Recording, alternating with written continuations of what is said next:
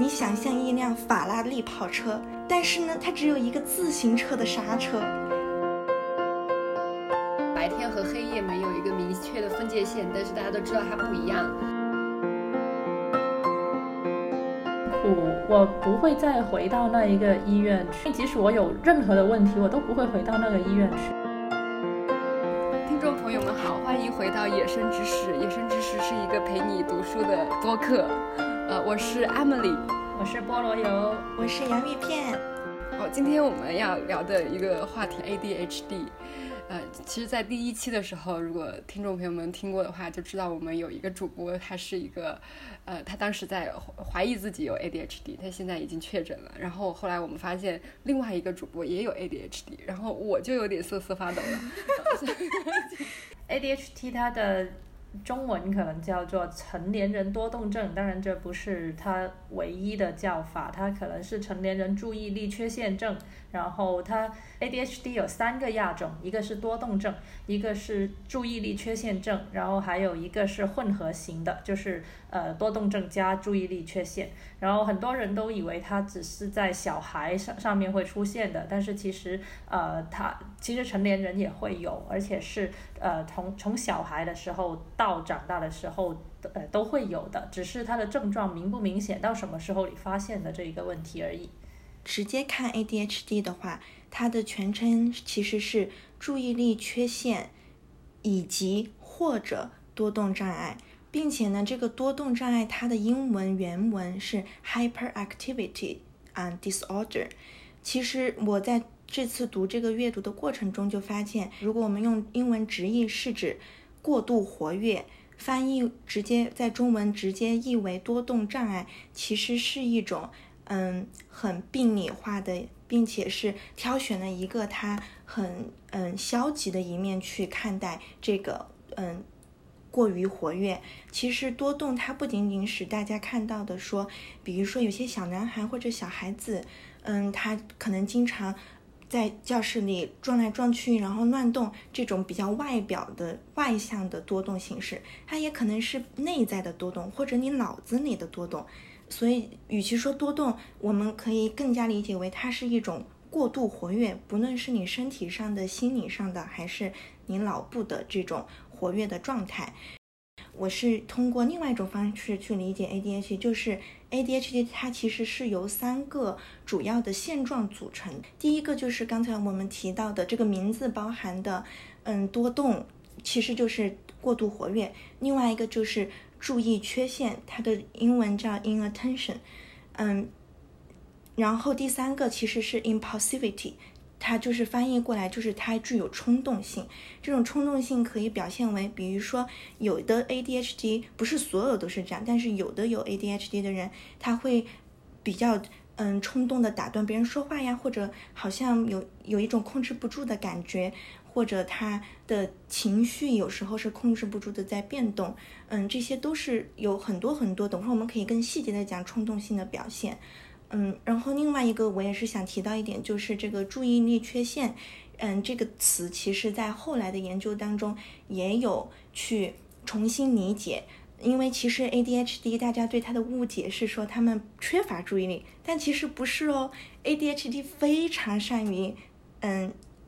就是关注事情，只是他们关注的一般都不是我们希望他们关注的事情，并且他们有可能同时关注多个事情，所以其实他们准确的说并不是注意力缺陷，而是偶然注意，嗯，incidental attention，它的英文叫，就是说他偶然注意到了很多他好像原本不应该大家这个社会期待他或者这件事情期待他去注意的事情。嗯，我我在呃。网上就是去搜这个 ADHD 的时候，发现它有一个更加通俗的一个称呼，呃，大熊胖虎综合症。就是哆啦 A 梦里面的那个大雄和那个胖虎，就大熊是那个男主角，大家记得吧？然后大雄就是属于那个注意力缺陷型的，就他呃总是没有办法专注，然后脑子里有很多很多的呃想象，然后可能哆啦 A 梦也许就是他想出来的，对吧？胖虎呃就很冲动，没有办法控制自己的行为。嗯，女生的话，女孩子会比较容易嗯表现出来的状态是注意力缺陷这方面的。然后它的那个确诊率也也更加的低，因为呃大家可能会更加容易去注意到胖虎。呃，他因为他经常很突出，他动来动去，呃，但是女孩子可能就是你看他乖乖的在那里很安静，但是他的脑子已经跑了十万八千里了，那就没有人知道。是的，是的。你想象一辆法拉利跑车，它非常非常的这个有能量啊，但是呢，它只有一个自行车的刹车，你就可以理解 ADHD 它的那个冲动性。然后呢，另外一个比喻我也很喜欢，大多数人的大脑。如果你想象他的大脑是一个一一一条连串的霓虹灯，灯泡的安排顺序呀，它是一二三四五依次亮起的。但是对于 A D 有 A D H D 的人来说呢，他的大脑的这个霓虹灯，它可能经常短路，就相当于你拿拿了一把剪刀，嗯，无可预测的、不可预测的。什么时候中间有两个灯泡之间的电线就断了？就算它没有短路的时候呢，它也有可能因为信号微弱，导致它的这个灯也亮不起来，并且呢，它这个灯就是它的随机性很大。嗯，好的，那我们来分享一下这个月你们都读了一些什么书？我读了两本书，一本叫做《ADHD 不被卡住的人生》，它的作者是呃托马斯布朗。然后我读的是台版，我我发现，在简体中文的这一个出版物里面，介绍 ADHD 的书非常少，更不用说这一种版的比较时间上比较靠近现在的这一种书了。这这一本书非常好，呃，让让我知道了很多我之前没有注意到的事情，而且我充满了希望，因为很多这一些来去求助的。朋友，他们他们通过很多的努力，然后还有得到了很多帮助，然后他们就可以过上嗯比较顺心的生活。然后第二本书呢，呃，是一本英文的书，它叫做《A Radical Guide for Women with ADHD Embrace》，呃，很长，后面有一个副标题。它是两位 ADHD 的患有 ADHD 的心理学家写的，呃，然后它是一个对。呃，有 ADHD 的女性非常激进的建议。这本书特别有意思哈，就是呃，写他的序言的这一位这这一位朋友，他就说有一次他去参加一个 ADHD 的大会，然后他看见有一个女人拿着一本叫做《患有 ADHD 的女人》一本这样的书在走，然后他他说，其实，在那个时代，女性和女孩子很少会被精神学界判定为 ADHD。呃，因为很多性别刻板印象的东西，然后于是他就对那女人大叫说：“喂，谁写的这本书啊？真是个天才！” 然后这个女孩就说：“这本书是我写的，所以就是我们现在读了这一本书的这个作者。因为在历史上，只有男孩子才会被判定为有 ADHD。当女人出现了跟 ADHD 相关的一些症状的时候，他们就会叫做 ADD 想出名的人，就是会会。”学界会指责这些女人是假扮成有 ADD，因为 A 呃 ADD 其实是呃 ADHD 之前的一个名字，也是注意力缺陷之类的这个意思。但是其实现在大家都比较少用这一个词了，他们会被看作是想借 ADD 这个行为来出名、博取关注的这一些人。然后他所以这所以患有 ADHD 的女人会被像难民一样被边缘化，因为嗯他们的一些行为。会不符合主流对女性的刻板印象，但是另一方面呢，因为他们不不满足这一个精神疾病诊断手册里面关于 ADHD 的这一些这这这一些判断，所以他不能说有这一个呃状态，所以你不能用这个状态的那些呃研究的成果去理解他们的行为，于是大家就会谴责他，觉得他是人品的问题。然后这本书它激进的地方在哪里呢？它是说，其实我激进的地方只不过是去说女性可以接受你自己，包括你整个人的状态，包括你这一个 ADHD 的状况。但只是这样的思想已经很激进了，嗯，然后我还看了一些呃 YouTube 的视频，包括一些 TED 的演讲，还有一些呃 lecture，我我觉得都很好，很有启发。然后整个这这个其实看这这个月看的这些书的过程，对我来说是一个挺疗愈的。虽然这个疗愈的过程很痛苦，非常的对我对整个人的状态，包括这个 ADHD 的状态有一些新的认识。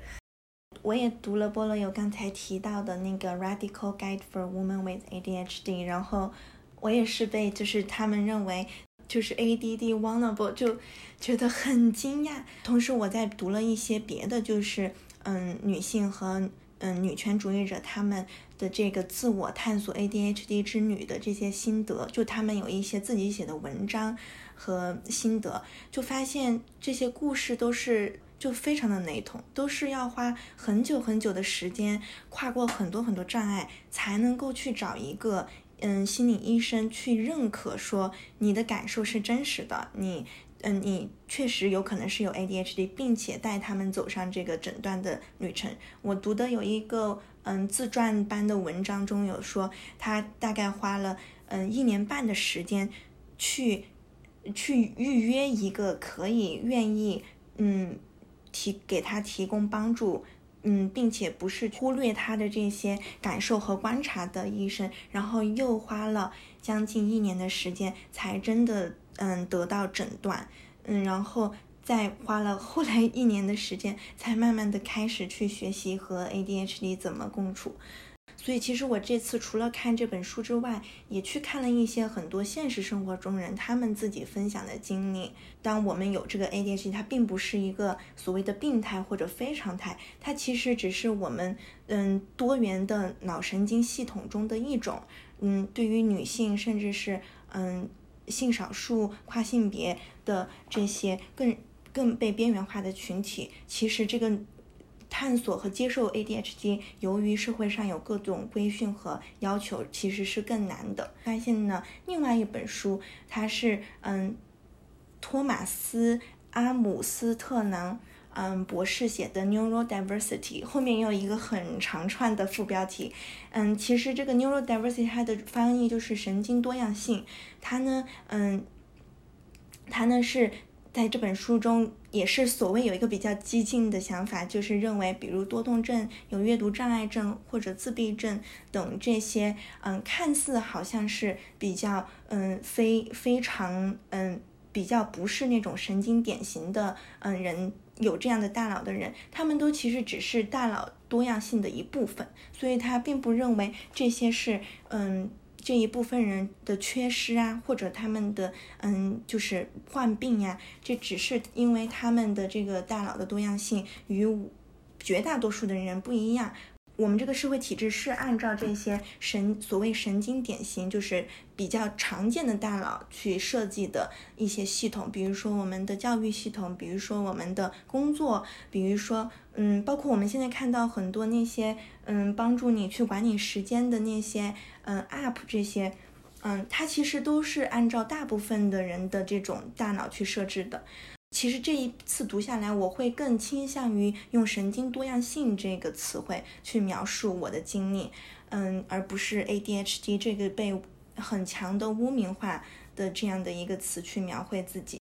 然后除了这两本书之外呢，我又看了一个嗯书叫《The Queen of Destruction》，它叫《分心女王》，嗯，它其实是翻译直翻译过来是患有多动症的女性如何战胜。混乱，找到焦点并完成更多工作。他其实也是一个社工，嗯，然后自己有 ADHD 的生，就是我们其实看到很多关于写 ADHD 的书籍的人，他们都自己是有这个经历的，所以很多地方可以找到共同感。但是这本书我就很难够很难就是建立共同感。我觉得是我发现是因为他这本书里特别侧重的对象其实只是家庭主妇类似的女性。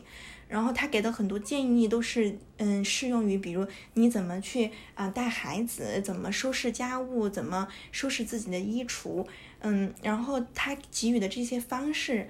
其实并没有很给我一种自我赋能的感觉。一定程度上，我甚至觉得他反而是在强化社会对于女性这些职能的苛刻的要求。所以我不是特别推荐这本书。当然，他有一些具体的建议。嗯，比如说怎么做时间管理，我觉得这些建议如果大家感兴趣是可以去看的。当然，它适不适用于你自己，这个就是要靠我们自己去体会和尝试。然后呢，还看了一个纪录片，它叫《The Disruptors》。嗯，它其实就是邀请了很多研究 ADHD 领域前沿的学者、心理咨询师、临床心理学家、作者，包括患有 ADHD 的患有，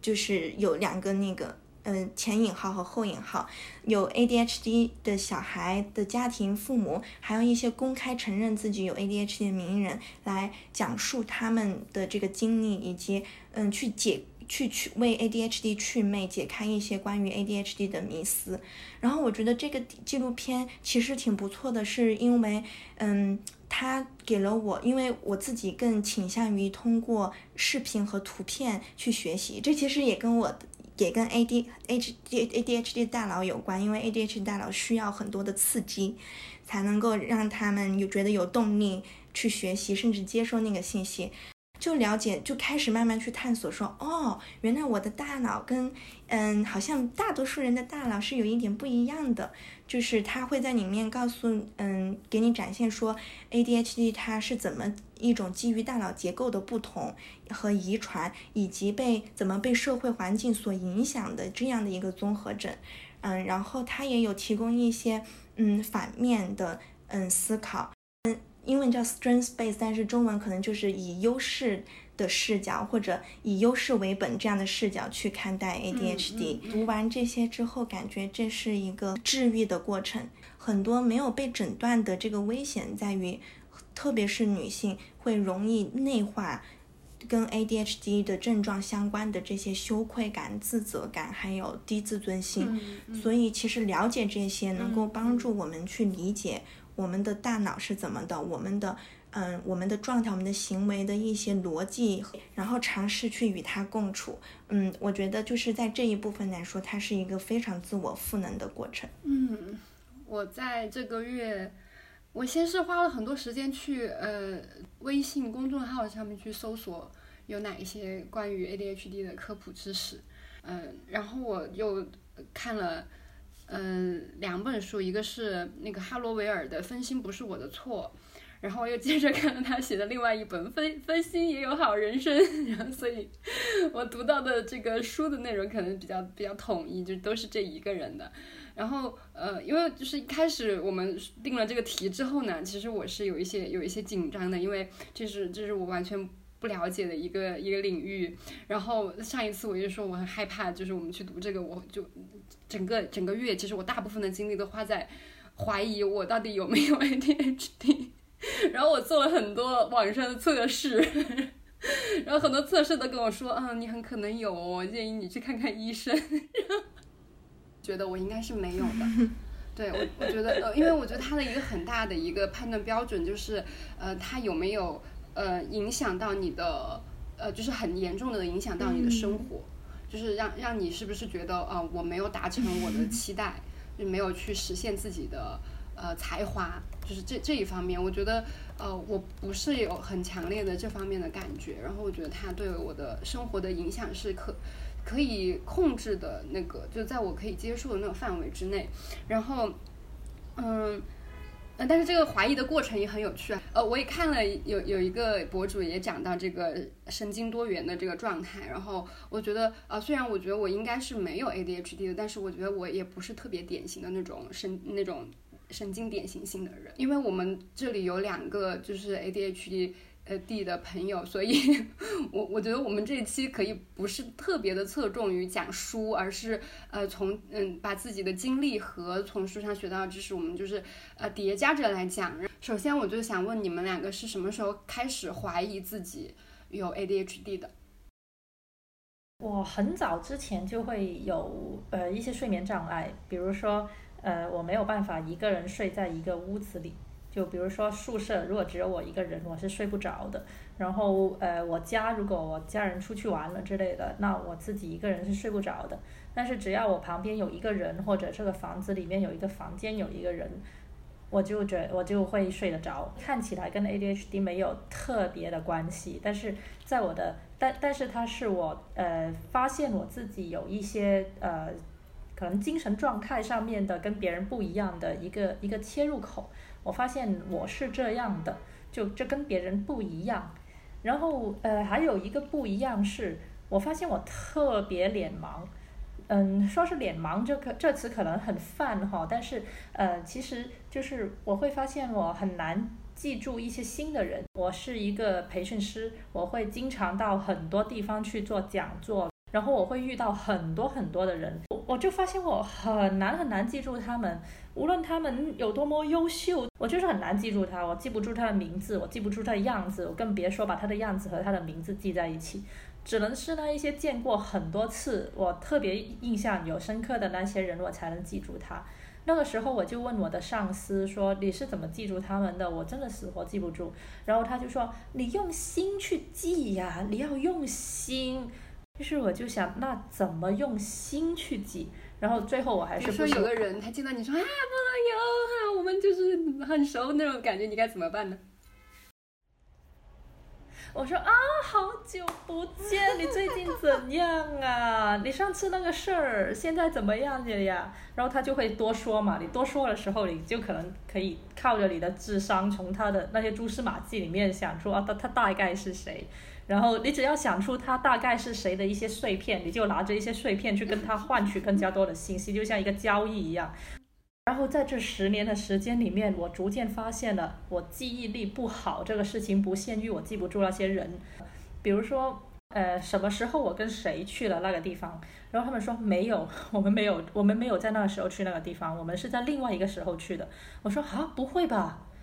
但是我的记忆里面有整套的逻辑告诉我是在什么时候跟那个人去那个地方的。我这时候就觉得特别惊讶，天呐，就是有一些很基础的很。底层的一些一些一些一些基本的记忆，我是我是记不住的，或者说记错的。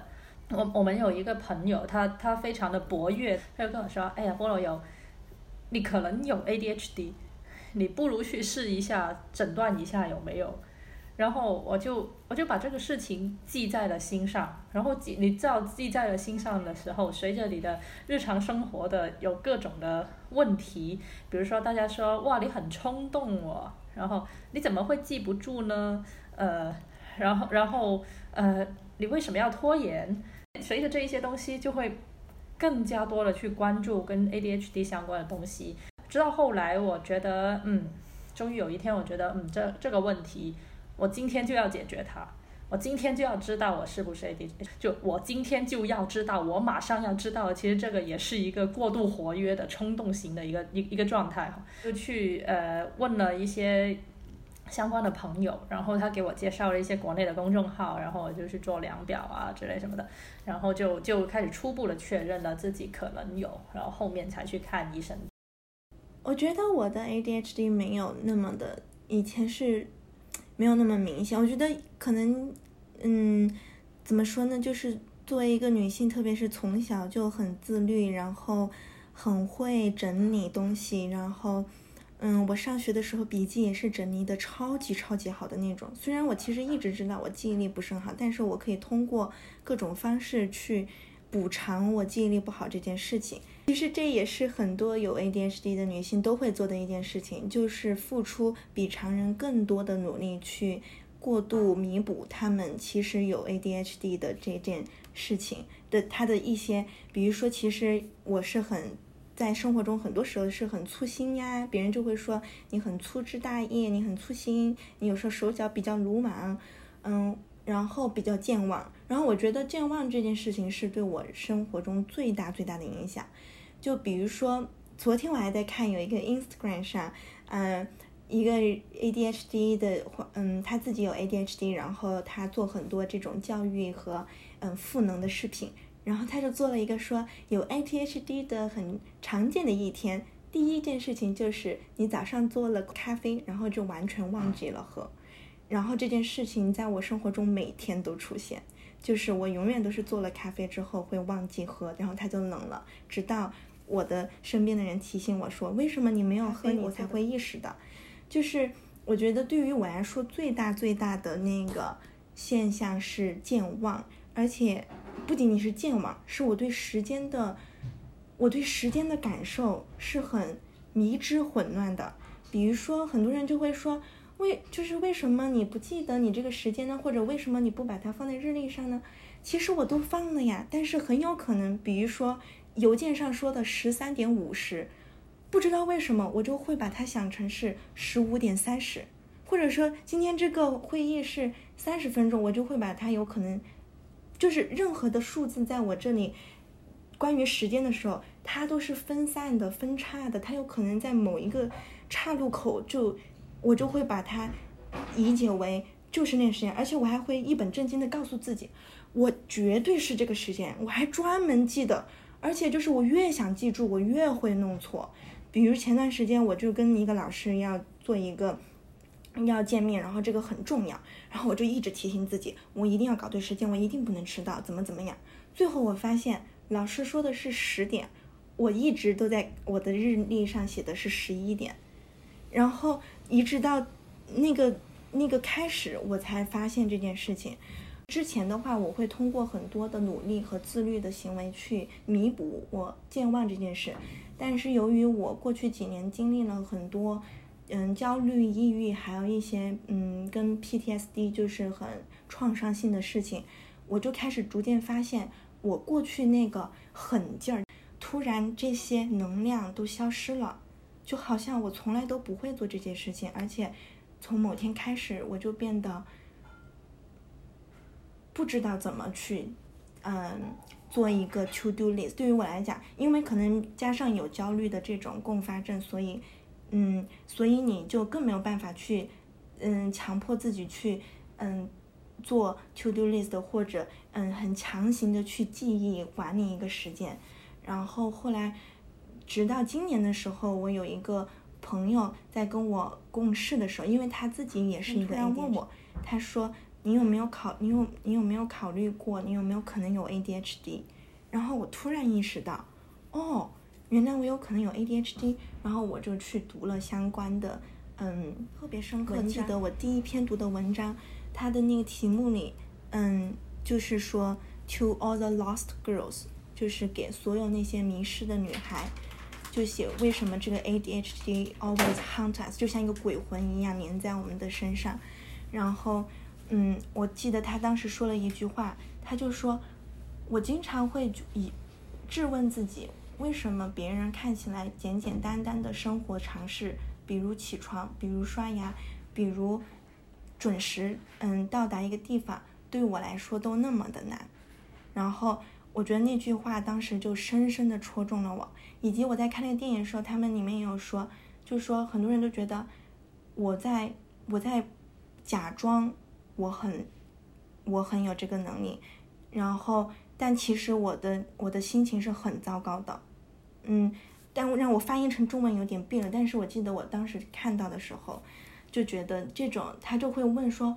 为什么我这么的失败？为什么我连生活中这么最最基本简单的事情，别人轻而易举的做的事情我都做不到？我觉得那个问题当时就一下击中了我，当时就哭了，我就意识到说，这就是我，就虽然我没有。正式去拿到诊断，然后我后来也去下了一些相关的，不管是嗯这种 app 啊，还是说读这个美国精神嗯精神诊断手册，还是说去看有患有 ADHD 他们自己做的一些嗯漫画的这种测评，我都发现他们上面都会说你在这些这些方面是非常的嗯应该是有 ADHD 的，就是建议你去。寻找专业的帮助，然后这其实是我的一个发现的过程。然后我回我在发现之后回顾很多事情，才会觉得说，哦，我现在可以理解为什么会这样了。因为其实对于很多女性来说，她们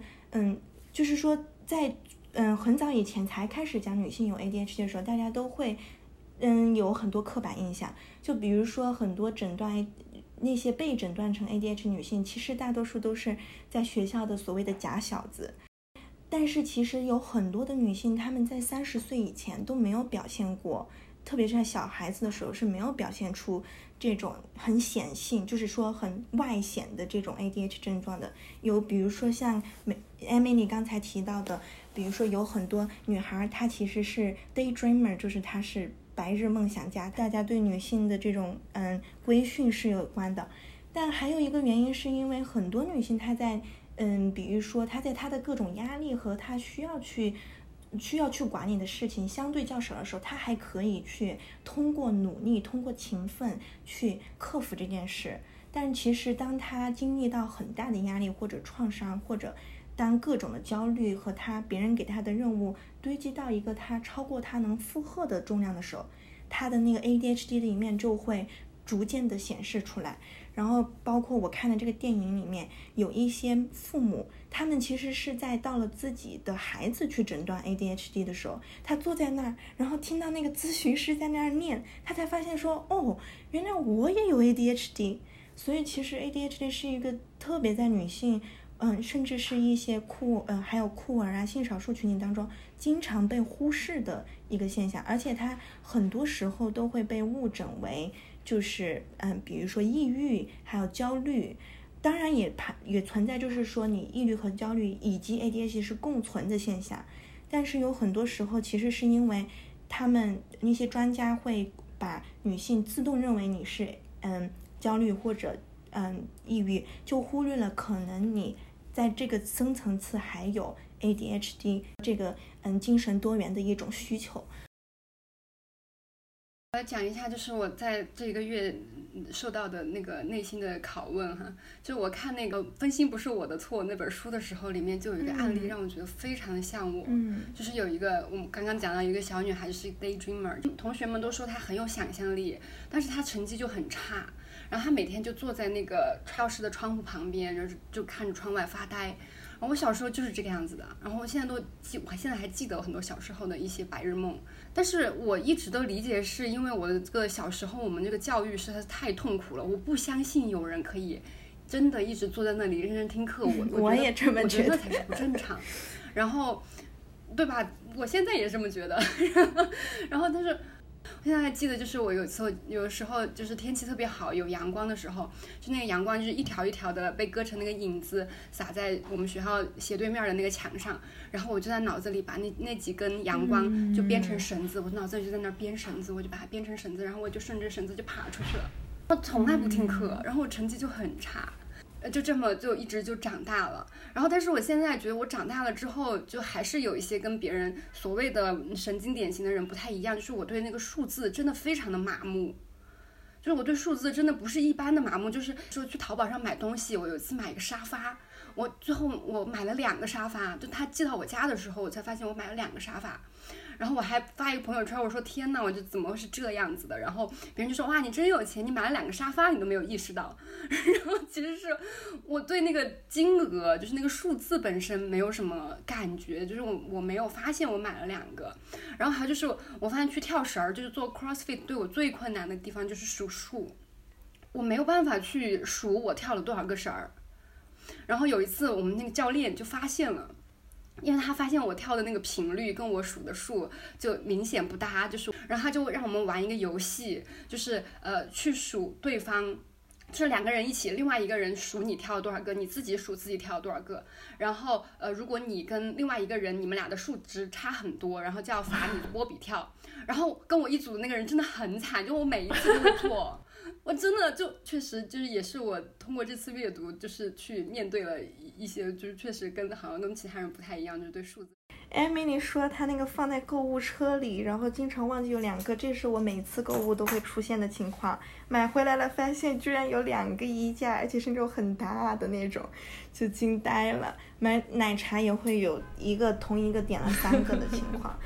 嗯，然后，但是我想说的是，其实我觉得艾米刚刚讲了一个很重要点，就是可能很多大脑本来就是一个光谱，就是它不是说只是一个二元的，说你就是精神典型，或者你就是非典型，或者精神多元的，它应该本来就是一个光谱，大家的那个就是大脑里面，比如说不同组成部分的大小呀，然后它的激素有多少，可能都会不一样，包括。有 ADHD 的人，他们的很多症状，他们的那个大脑的结构，嗯，他们的表现的形式也都可能是很不一样的，嗯，所以我觉得就是这更让我们，这更让我觉得更坚定，就是说相信我们的大脑就是有这个光谱，然后我们的教育系统就完全是失败的。非常失败的，只就只服务了一个非常典型的大佬，其他光谱上的大佬可能在上面都会失败的那种感觉。我在看书的时候，我了解到是说，我们大脑里面有一个叫杏仁核的东西，这个杏仁核是主负责主要负责快速的初步处理接受到的刺激和信息的。然后它和大脑皮层的六十八个区域里面的六十个区域都连接。然后在这个连接网络之中，它这个连接网络是否顺畅，然后有一些波动，都是影响到我们呃 ADHD。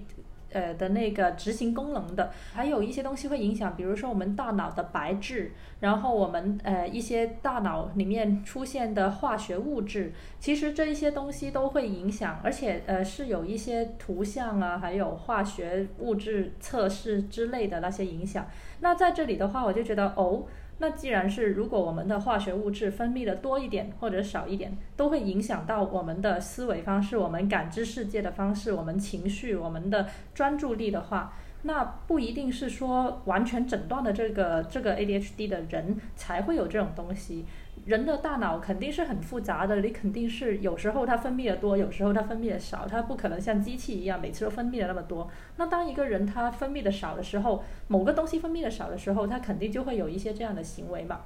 在那个 Radical Radical Guide for ADHD Women 之类的那本书里面，他就举了一个例子，他就说，呃。我们不可以设想说，在这个世界里面有一个完美的保险箱，里面装着一个完美的大脑，然后我们这个世界就围绕着这个完美的大脑去去创造所有的规则。我们我我们每个人的大脑都是不一样的，就像有多元的文化、有多元的种族、有多元的亚文化一样，人也会有多元的大脑。我们要接受这个世界就是这样的。是的，是读完这些就更加确信我们的大脑就像性别一样都是多元的，就是这是我们的一部分的理论，也是有一些实验室告诉大家说，这个有 ADHD 的大脑确实和所谓典型大脑有一些不同，主要是在于它的那个前脑吗？前额皮质。哦，前额，sorry，求助，看完全不记得，我已经。尝试记忆这个词很多遍了，它的那个前额叶皮质是比就是所谓典型的大脑要小一些的，然后这是它的第一个不同。然后这个前额叶的皮质呢，它其实就是主要管理的是我们解决问题和做计划的能力，还有比如说你的性格表达、做决定的能力。那么就是大脑它处理信息的时候是说信息进入前额皮层，再到上皮层，再到刚刚菠萝油说到的那个核状。杏仁核也叫，好像也叫尾状核，就是杏仁核，我觉得还挺形象的。这个杏仁核它就是会控制你的情绪和冲动的能力，然后最后它又这个信息回到下皮层，最后又回到前额皮质。那么就是对于 ADHD，就是它大家可以想象它是一个回声，像回收的一个标志的这种循环。但是对于 ADHD 人来说，它的这个回循环的路径会比可能普通人要短和。有一点简单意义上理解来说，就是你可以想象那是一团乱麻，然后他们的前额就是我们的前额皮层会相对来较小，也会一定程度上影响处理信息和做决定，也就是这个执行能力。然后还有一个我理我了解到的，我觉得非常是对于 ADHD 的人来说，他们面临的一个现状就是，嗯，这个他我们的这个多巴胺水平会比。所谓的这个绝大多数人的水平要相对较低，且这个多巴胺的受体呢也比较少，嗯，包括去肾上腺素和血清素，它们都会相对来说水平较少。那多巴胺的作用是帮助人大家获得满足感，我们也知道，就是有多巴胺就会很开心呀。但其实多巴胺呢，它也嗯也很重要的一点是，它对于我们大脑的奖励机制是一个很重要的部分。那因为缺乏这个多巴胺或者接受多巴胺的这个受体，所以对于就是有 ADHD 的人来说，他就比较难延迟满足，或者他更倾向于短期的决定而非长期的决定。也因为他缺乏这个满足感或者这个奖励机制的这个动力，他也更就很难有动力去完成这个事情。所以这就解释了为什么有的时候 ADHD 人会觉得我真的非常非常努力想完成这件事，而且我就是想要集中注意力，我就是想要完成这件事。但是我看到有个 YouTube 上面他就说，对于有 ADHD 人来说，他们的那一个大脑皮层里的活动是你越想要集中注意力很紧张的专注，他那片活跃的就越少。所以其实他越紧张的说他一定要去完成这个，其实那个地方如果很少的活跃，他是没有办法完成的。然后另外有一个视频就更加帮助我理解了这个激励机制是怎么样的，就是可以想象有一个桥，然后这个桥上呢，它其实是需要有很多的木板，然后所以我们才能跨过这个桥。这个桥的一头就想象桥的这边是我们，桥的那边是我们要完成的事情。那对于很多人来说呢，这个桥中间的板有很多的激励的，就是每一个桥都是一种激励方式。它有可能是这件事情的重要性，是比如说来自社会上的一些角色，比如父母、老师、老板，或者他们觉得这件任务，我们完成这件任务会受到认可，这种比较次要的概念。还有呢，就是完成的这个奖励或者不完成的后果这种惩罚的概念，它都会是这个上面的木板。大家如果有了这个木板，它不一定是完整的，但是可以足够到说你可以跨过它去完成这件事。但是对于 ADHD 人来说呢，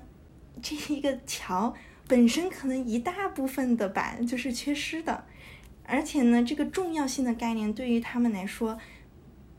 并不能够激励他们，无助于他们做出决定，也不能也无助于他们做选择的动机。那些比如次要的概念，比如动机、父母、老师、老板这些，对他们来说，可能反而是一些。嗯，废话或者压力，对他们来说最喜欢的还是，当然他们也喜欢奖励，但他们最喜欢的其实是是他们感兴趣的事情，可以增加他们的这个动力去完成。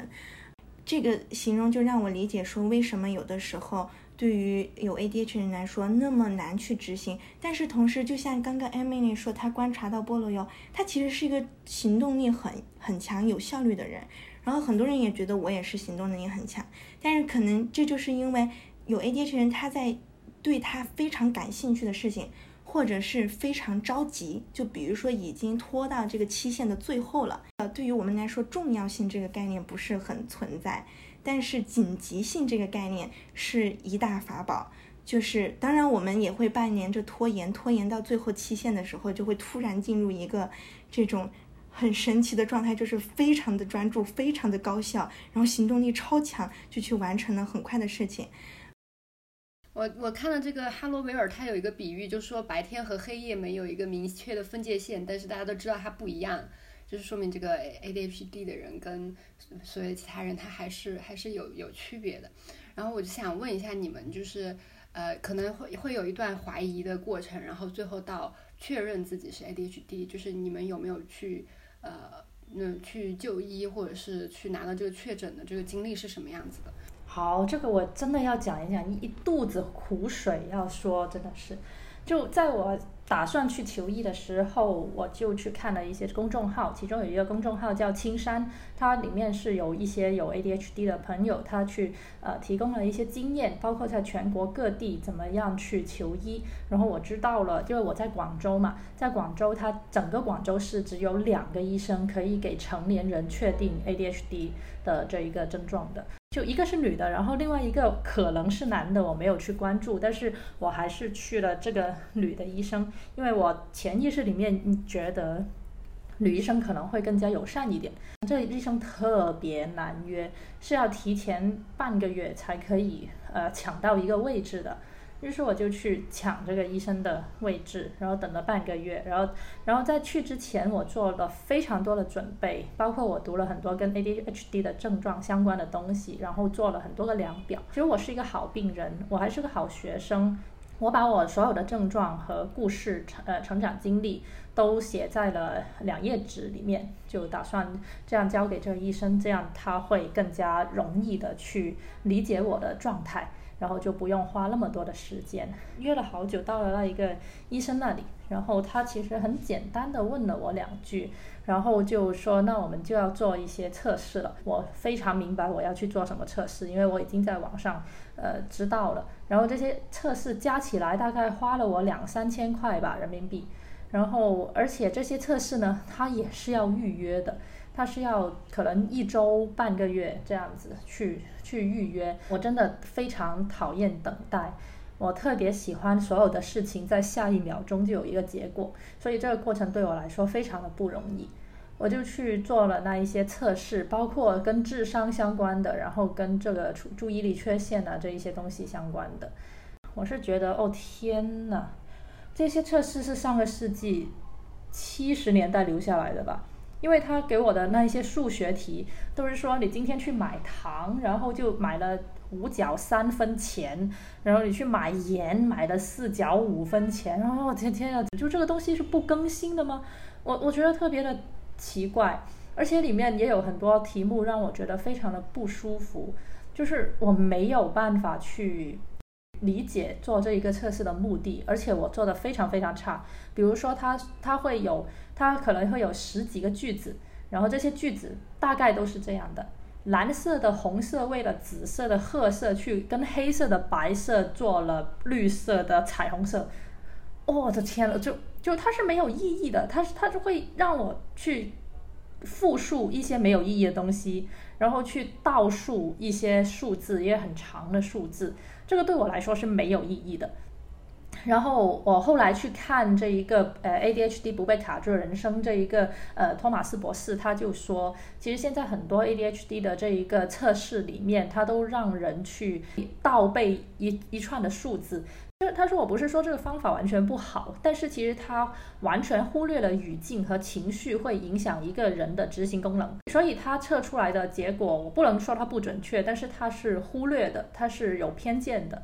那好吧，但是我还是做完了这一些测试，呃，我还做了智商的测试，然后我非常不惊讶的知道了我的智商有一百三十五。然后是一个很高的智商，然后我有很多能力都是在呃百分之九十多以上的，就是比如说一些呃表达能力啊之类，呃呃阅读能力啊上面的，那其实是非常优秀的。但是在里面去跟一些呃注意力相关的，呃一些图像逻辑啊之类什么的相关的这一些测评里面，我可能就会到了百分之三十几或者百分之十几之类的。然后他就说：“你看，这是就是这是另外一个测试的时候的医生了。他说：你看人人的能力就像一个水桶一样，然后这里有一个短板，这个短板就决定了你会装到多少水。所以这个时候你可以去呃呃治疗一下你的 ADHD。于是我就又预约预约了半个月去找到了那个医生，然后这个医生就告诉我：哦，你预约错了，我这我这个。”你现在预约的这个时间段是我的心理咨询的阶段，然后他要八百块钱一个小时啊，那你你要不就你要不就跟我咨询，要不你就去呃重新预约，而且你这里即使跟我咨询了八百多块一个小时的这一个心理咨询呢，你还是呃不可以给你开药的，因为这个时间段是不开药的。然后我就觉得好烦哦，为什么这个预约的系统上面不说明这一些东西？就是那你让我怎么知道这是你们内部的事情？又只好撤销了这一个这个预约，然后又等了半个月，又去了那一个，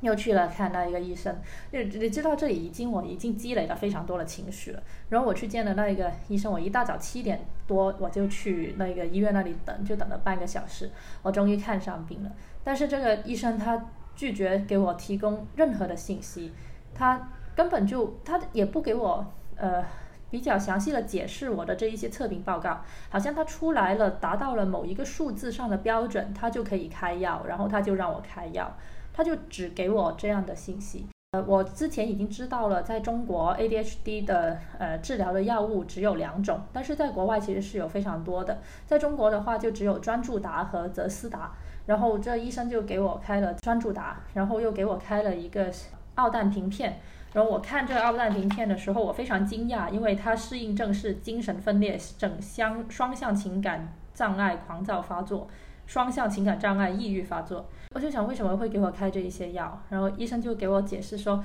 这个药你只吃它六分之一片，然后是用来帮助你睡觉的。然后你早上吃专注达。晚上吃这一个奥氮平片，然后这一些它里面又说六分之一，然后又说呃在几点钟之前要去要去吃这个药，不可以超过几点吃这个药，我根本都来不及记。然后我多问一两句，他就非常不耐烦，他就指着跟我一起去的我丈夫，他就说：“哎呀，你不用想这么多，你的爱人已经帮你记好了。”然后这时候我看上我的丈夫，他基本上在发呆。我说：“你记好了吗？”然后我丈夫说：“好，好。”啥？我我觉得这个医生非常的、非常的让人无语。他怎么可以把我自己照顾自己的这一个很重要的信息，然后就跟我说你的爱人已经帮你记好了呢？然后我问他这个药有什么副作用，他就他就说没有，没有副作用，完全没有。他而且他还想给我开安定和抗抑郁的药，但是就是就就就真的是那么的随意来开药的吗？然后我就有点犹豫哈，我就很犹豫要不要吃这个药，因为我怕会有依赖。因为我在网上看到，其实专注达是会有耐药性的，就是你吃多了，可能你之后药不仅吃一片，你可能还要吃两片，只有吃三片什么的。然后这医生就说，癌症患者也可以选择不开药不治病啊，就这么去了，他也觉得挺好的，那也挺好的。哦，我就觉得 他。然后他还用很讽刺的口吻跟我说：“他说你很敌对哦，你说你有很多亲密的朋友，我就觉得呵呵呵呵呵，哦，我就觉得怎么会有人这样说话的呀？他好有敌意啊！对，我觉得这个医生才有敌对呢。我就说，呃，那好，我开这我开这个药，那平常那平常我呃有什么需要注意的吗？”然后他说：“哦，这个的话，你要来看我这个八百多的心理咨询门诊，我才可以告诉你哦。现在我没有办法跟你说那么多。你看外面还有那么病人那么多病人等着，哇！然后我就非常生气，我就站起来，我就站起来说，我可能我不会再来见你了。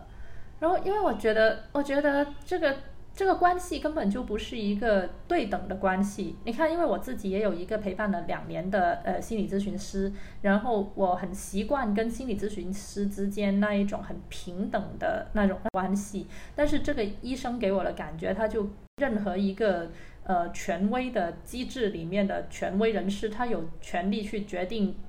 我帮不帮你，我帮你是人情，不帮你是道理那。看病看得非常的不愉快。然后还有一个插一还一个插曲，就是我去付钱和拿药的时候，工作人员就给我拿药那个工作人员，因为我没有带身份证嘛，然后他就说要身份证的，或者你把你身份证的照片拿出来咯。然后于是我就跟我的丈夫，我就骂骂咧咧的，我用粤语跟我的丈夫说这个体质真是七高型，就是就是神经病，就我我在说这个体质很很变态。然后那个工作人员突然间就狂躁的朝我大吼。他就说：“你说谁七高心了？你在说什么？你什么态度啊？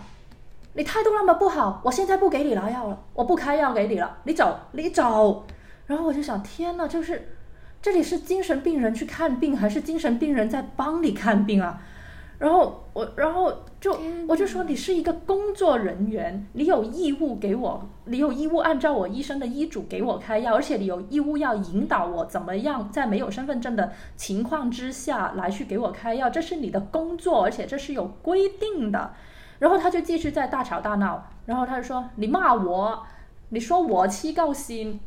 你不能拿药，我现在就不给你，我就不理你，我就不理你。然后他就开始去扭头扭来扭去的去看别的东西。这个中年的男人真的真的特别的夸张他的行为。然后我就说，我就我就大怒，我就说你把你领导叫出来，我不跟你说话，你把你领导叫出来。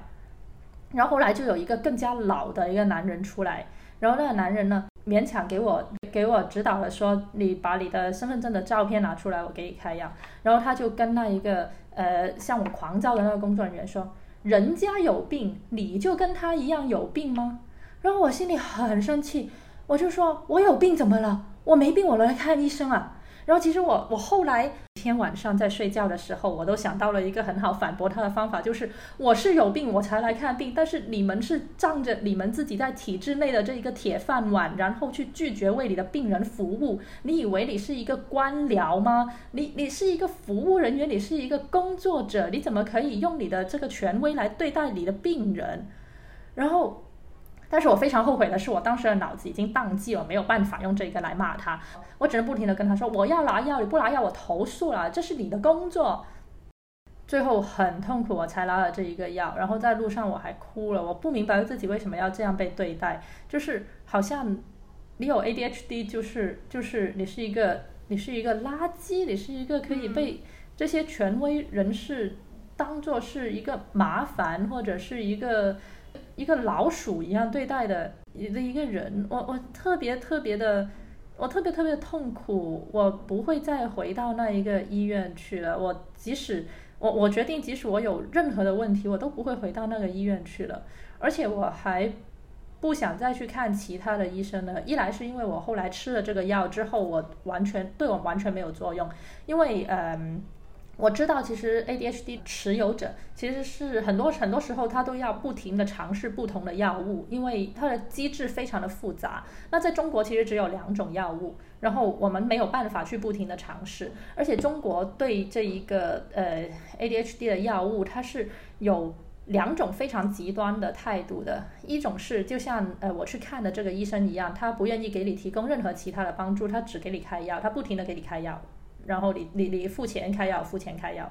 然后呃另一种态度就是呃他们就认为。呃，你们在滥药，有很多孩子哦，很多人哦，为了让自己变聪明，所以就去呃，就去黑市啊买药啊，然后让他们自己发挥水准啊，那就跟运动员吃激素一样，然后然后是为了为了让他们更加聪明，所以他们就滥药，我我们不应该给他们乱开药。就是你会发现，这在这个体制里面，这两种极端非常极端对立的态度是同时存在的。然后没有人去问作为 ADHD 的人他有什么样的感觉，然后他自己是怎么看待这些事的都没有。嗯，所以后来我就我就我再也没有回到这个医院。后来我跟我一些朋友讨论的时候，我就说，但是但是那个公众号的人都说这个医生不错，为什么呢？然后我朋友给的我们我们讨论之下得出了一个结论，就是他开药比较爽快麻利，因为有很多的人他在去看其他的医生的时候。呃，就是他说你的这个经历很不愉快，但是其他的人可能有更加不愉快的经历。就是我们有另外一个朋友，他去，他去，他去确诊的时候，那那医生就说，你们这些成年人呢，应该很容易可以骗过这一些测试，然后假装自己有 ADHD 吧，然后就不给他开药，然后也不给他确诊，所以他又要花很多的时间和精力和金钱去找其他的。呃，医生，然后才可以给他确诊，来处理他那些已经影响他的到他生活的那些东西。所以我觉得，哇，这些都是垃圾！你们在座各位都是垃圾，我特别的生气。请把这句话剪成片头。算了算了算了。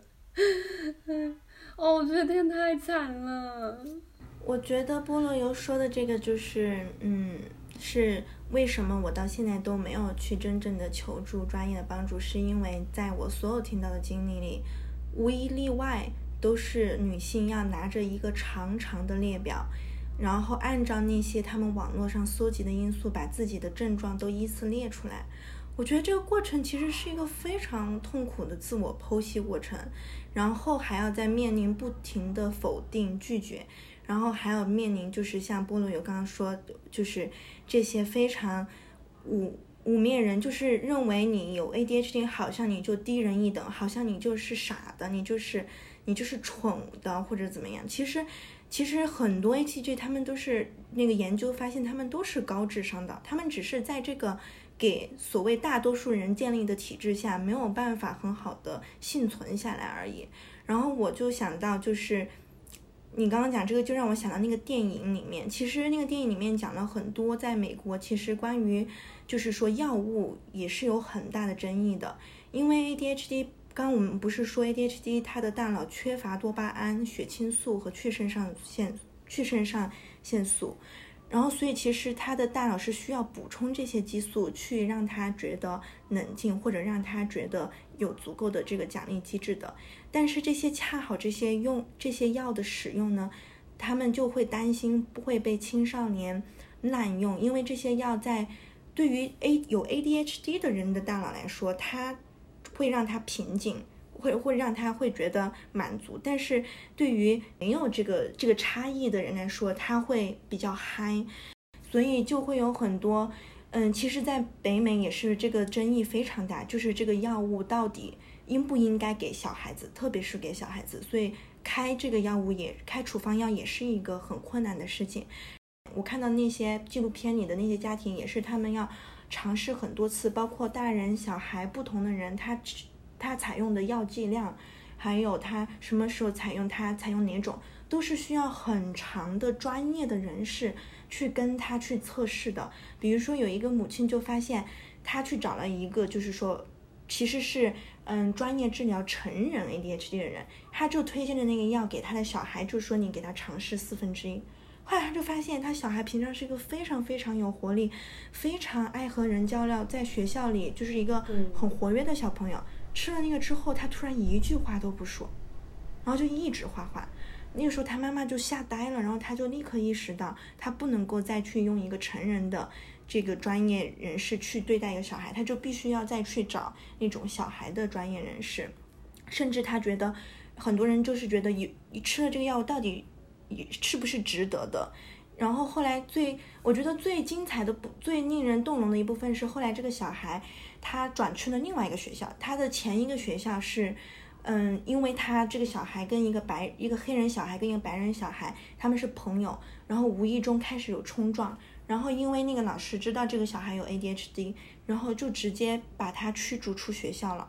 但是其实那个小孩后来换到了一个别的学校，那个校长告诉他，我们非常需要像你这样有创造力的小孩。然后他在那个小，他在另外一个学校过得非常的快乐。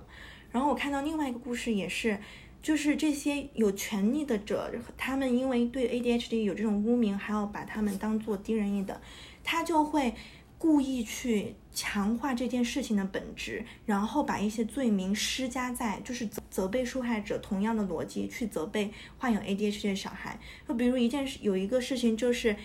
有一个小小男孩，他被别人霸凌，他就他也不想要反击，但是后来那个老师出现之后，就严厉的斥责他，并且。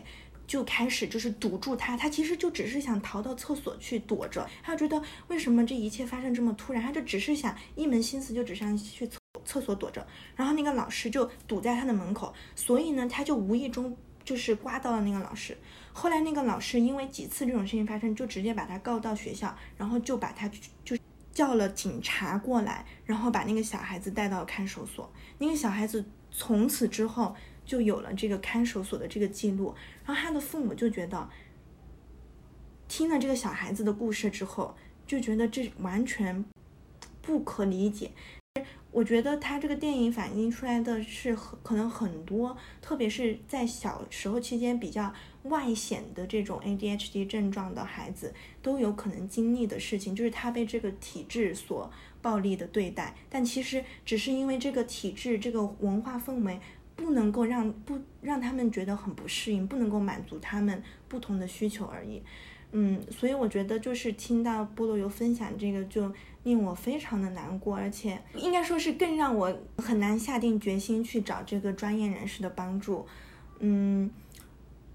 而且我觉得就是很多人可能不能够理解，就是对于 ATDHD 他们很多的困境，不是在于大家看到的表象，比如说。阅读障碍或当然阅读障碍也是困难的事情，比如说别的，嗯，好像多动或者他有一些小动作或者他忘记时间，这些可能是表象且让，因为我们是社会人，所以我们在社会关系里会遇到问题。其实有一些事情可能对于我们自己来说并没有那么困扰，但是由于我们是社会人，活在这个这个体制里，所以让大家也觉得很困扰。所以很多 ADHD 他面临交朋友的困难，他面临跟工作的工作时候的困难，对于很多人来讲，他们可能不能理解。对于 ADHD 来说，很大的一个困难是，就是这种人为造成的，嗯，责备。因为你面对的很多人，其实对于，可能对于我们来说，有一些事情并没有那么的困扰。嗯，比如说一些阅读障碍，我们可以读慢一点，对吧？然后我们可能忘记时间，但是我们可以尝试用不同的方式，或者朋友、同事之间可以提醒一下，我们就可以克服，就不会有那么大困境。但是更多我在读完这些之后，发现对于 ADHD 这个群体来讲，他们面对很多困境，是因为他们是我们生活在这个社会里，我们会面对所谓的那些正常大多数人。对我们的期待，社会的规训和期待，由于我们不能够满足那些期待，所以才会有很多的冲突和困难。而且很多时候，最难、最令人难受的，就是像菠萝油说的，在这些你需要得到支持的场合，需要得到理解和认可和一点点的耐心的场合，对方给予的你是这种责难。责备，认为你就是很差，你就是失败，你就是不能够做，你为什么这么的懒惰？然后这些很责令的话语，或者他们由于不理解 ADHD 真正的深层次原因，就简单化的问题，就认为说你为什么不尝试这个就可以解决呀？其实这些问题对于很多 ADHD 来说，都是让他们对自我的认同深深的有一种分割，而且会内化这种责备，内化这种羞愧。就是而这种羞愧，它会变成一种恶性循环，也会变成他有 ADHD 的人来说，跟他们身边的人关系中的冲突，于是这些感情又变成一种额外的压力。就嗯，所以我觉得可能与其来说我这次读是理解 ADHD，我觉得我读更多的是理解造成 ADHD 有 ADHD 人这个社会环境。它到底有哪些结构性的问题，让我们觉得说那么难，而且那么难得到帮助？嗯，就算是稍微理解这个、这个、这个症状表象的人，也有可能在无意中，当然很多时候是出于好意的，去嗯淡化你的问题，轻视你的问题，然后嗯，然后来最后还其实是在责令你。这个吃药这个这个问题啊。就是你可能因为我只看了那个哈罗威尔的书，就是这个理想和现实差距特别大，他就给我一种他比起来就是他的那个他怎么对待病人啊什么的，就感觉像个天使一样。然后，然后会不会其实还是有这种比较专业的医生存在呢？而且我觉得，呃，而且他他给读读了那个他的书，就让我觉得说，呃，你吃对药，就是你选择了对的药和剂量。嗯，然后再配上一些别的方法，它真的会对你的生活有很大的帮助。对，所以，所以我在想，是不是嗯，尤其是像像洋芋片现在在在国外的话，是不是也许还是可以去嗯寻找一下。其实我们现在看的这一些书里面的那一个医生，看起来他们已经很好，而且对病人很尽力了。但是，其实你看怎么样才可以得到这个医生的治疗？你要你的。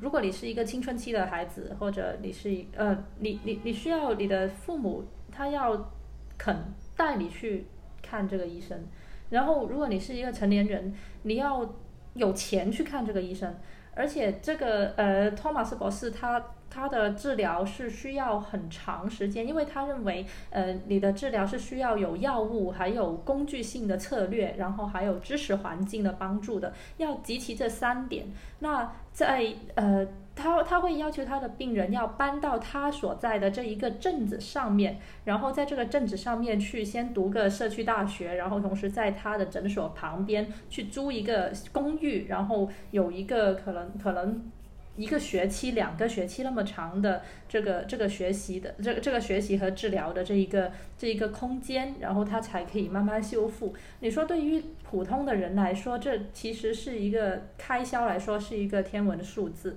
而且有一天我跟我的一个朋友在聊说，哎呀，这本书里面的这一些病人他好幸运哦，他可以得到这样的的治疗。就如果我去到国外，会不会有这样的好运气呢？然后他说，你要知道。他是真的是足够幸运，才可以被写进这本书里面。在这本书后面有千千万万个在同样在那个城市，同样在那个国家，但是他因为钱，因为他没有这样的机会。没有这样的资源，他得不到治疗，就千千万万个人是这样的，所以我真的觉得这个这个事情非常非常的难。就说那一个药物吧，它它里面给了我们很多很细致的跟调呃调节这个剂量有关的那一些记录。有有些人他不仅是要。呃，早上先吃一个，先吃一个药物，然后到了晚上几点钟的时候，他还要去加一个小剂量的加强剂，这样他才可以在晚上这几个小时里面去完成作业。然后他又要去再吃一个什么东西，让他可以睡眠。就这些东西都是非常非常细致，所以我也明白这个托马斯博士为什么要人家搬到他家附近，因为如果他没有那么紧密的去跟踪他的话，他做不到，他真的做不到。其实，但但确实是因为很多人都说 ADHD 适合，就是有 ADHD，因为其实他们是有很多的长处的。我们刚才谈的都是一些。在这样的社会制度下，好像看似是缺陷或者不足的东西，但其实 ADHD 的人非常擅长发散思、发散性的思维和看到别人看不到的点，并且把它们连接起来，想出新的点子。所以其实很多 ADHD 的人，就是那个电影也讲那些后来的名人都是去做了什么，就是自我创业呀，或者是嗯那些就是体嗯，比如说。健身教练呀，然后博主啊，就是这些比较能够获得注意很多的，嗯，激励很多的这种不同的，我不知道 stimulation 怎么说，但可能就是刺激吧。